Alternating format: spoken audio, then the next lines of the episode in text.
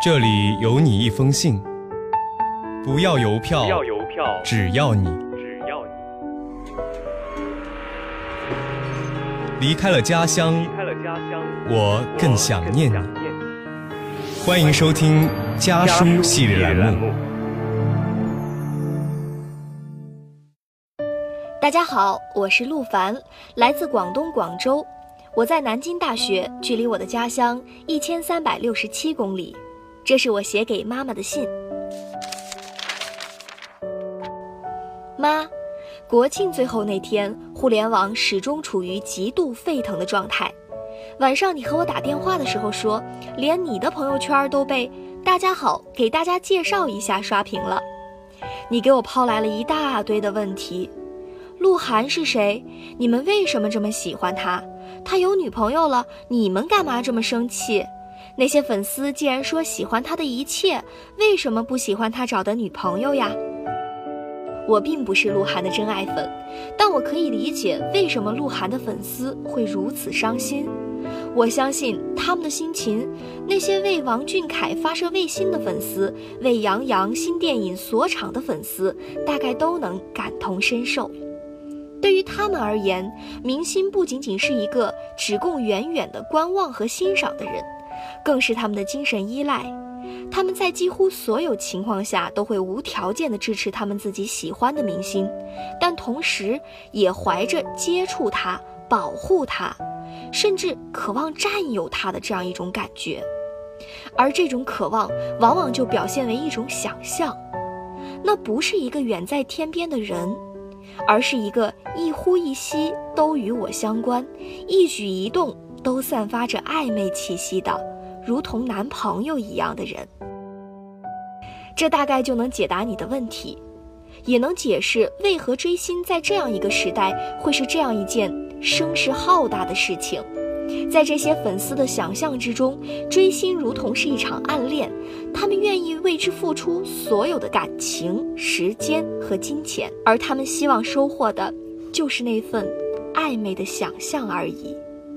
这样的一场暗恋啊，总是进行的无比盛大，足以让人沉湎于自我感动的情绪中难以自拔。但也正因此，它是注定荒唐而无果的。当代的粉丝文化实际代表着一种新的文化消费模式，经济能力的攀升、通讯技术的发展，都使得粉丝和明星之间的距离感大幅度的减少了。明星的人设成为一大卖点，同时粉丝的购买能力也越来越强，他们能够为明星做的事情就越来越多。流量明星凭借粉丝经济一路扶摇直上。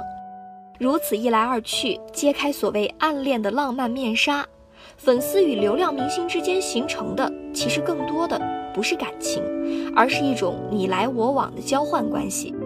粉丝出钱，明星他们便贩卖自己美好的形象与温柔的人格。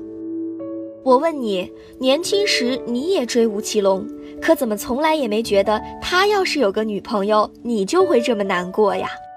我想，那大概是因为你清楚的知道，你欣赏的是那个在唱歌、在跳舞、才华横溢的霹雳虎，而从未将他带入过自己的日常生活，把他当成自己幻想中的老公或是男朋友的原因。其实，追星从来不是一件坏事儿，一个明星所能带给粉丝的力量是巨大的。尽管已经过了追星的年龄二十多年了。但是每当我和你说起吴奇隆的时候呢，依旧能够听得出你言语中掩藏不住的欣喜。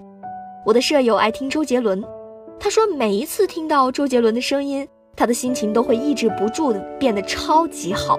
在遭遇迷茫的时候呢，那个优秀的爱豆确实可以成为照亮生活的那道曙光。追星可以是一种信仰，一种坚持，一种热爱，但它绝对不应该成为一场所谓的暗恋。那充满占有欲与掌控欲的想象，实际上是一种侵犯，是被拉近的距离和被掩盖的交换关系下构成的一种美妙假象。这场暗恋在狂热的粉丝心中或许是神圣而盛大的，实际上呢，却终将落入荒唐。妈，说真的，我蛮羡慕你们那个时候单纯的追星方式，喜欢小虎队。就每天守在广播站门口等着放他们的歌，买来他们的贴纸，整整齐齐地放在文具盒里。放学后，一群女生并排着走，哼着《青苹果乐园》的旋律。这样的追星，简单却更为真挚。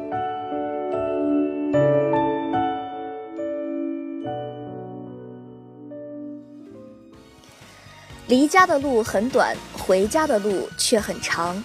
本期家书栏目到这里就要和您说再见了，下期会有我和我的小伙伴儿继续为您带来关于家书的那些事儿。周末午夜